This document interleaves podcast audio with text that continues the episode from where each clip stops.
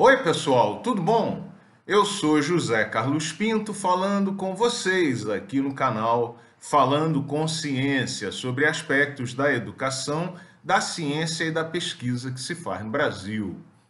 Você certamente acompanhou os eventos da última sexta-feira, dia 25 de novembro de 2022, quando um adolescente de 16 anos invadiu duas escolas em Aracruz, no Espírito Santo a Escola Estadual Primo Beach e o Centro Educacional Praia do Coqueiral e feriu 16 pessoas, algumas gravemente, e infelizmente quatro delas morreram até o momento em que gravo esse vídeo.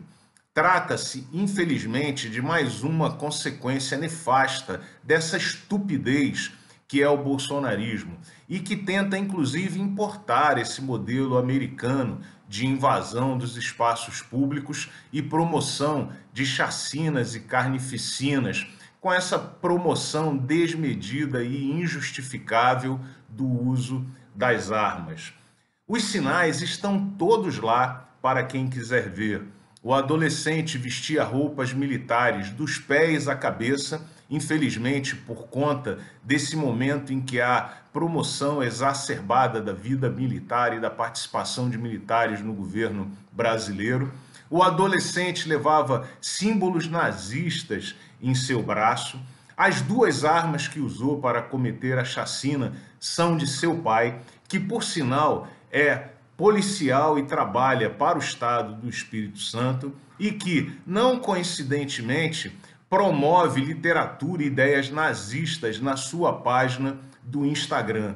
Como disse, está tudo lá. E é por isso que você não pode ser tolerante, como eu tenho denunciado aqui em vídeos anteriores do canal. Há nesse momento uma explosão de violência nas escolas, que só pode ser minimizada e combatida denunciando os jovens que, infelizmente, fazem apologia à violência e a ideologias violentas. A denúncia, inclusive, faz muito bem à sociedade, porque certamente atrás desses jovens nós vamos encontrar pais também violentos, golpistas e que promovem badernas e ideias violentas e esquisitas em meio à sociedade brasileira, como esse caso mostra de maneira cristalina.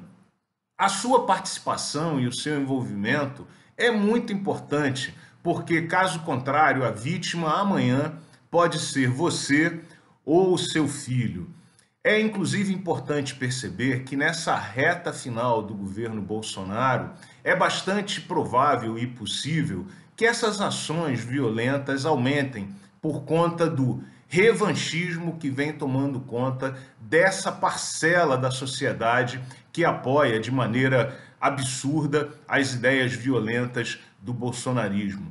Perceba que ontem mesmo, no dia 29 de novembro de 2022, o governo federal, uma vez mais, raspou o cofre e levou os recursos das universidades públicas federais numa atitude claramente revanchista apenas para perturbar o final do ano dessas instituições.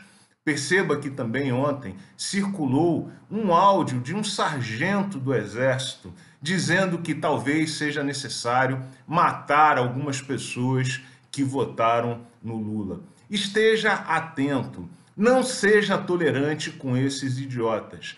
Denuncie. E se você for estudante ou professor e perceber algum tipo de movimento violento como esses no seu ambiente de trabalho, no seu ambiente de estudo, leve a denúncia para a diretoria, para a coordenação, para a ouvidoria, para a imprensa, coloque na página da internet, no seu Instagram. É necessário jogar luz nessas pessoas e nesses indivíduos violentos que são incapazes de compreender a democracia e de ser tolerante com o outro.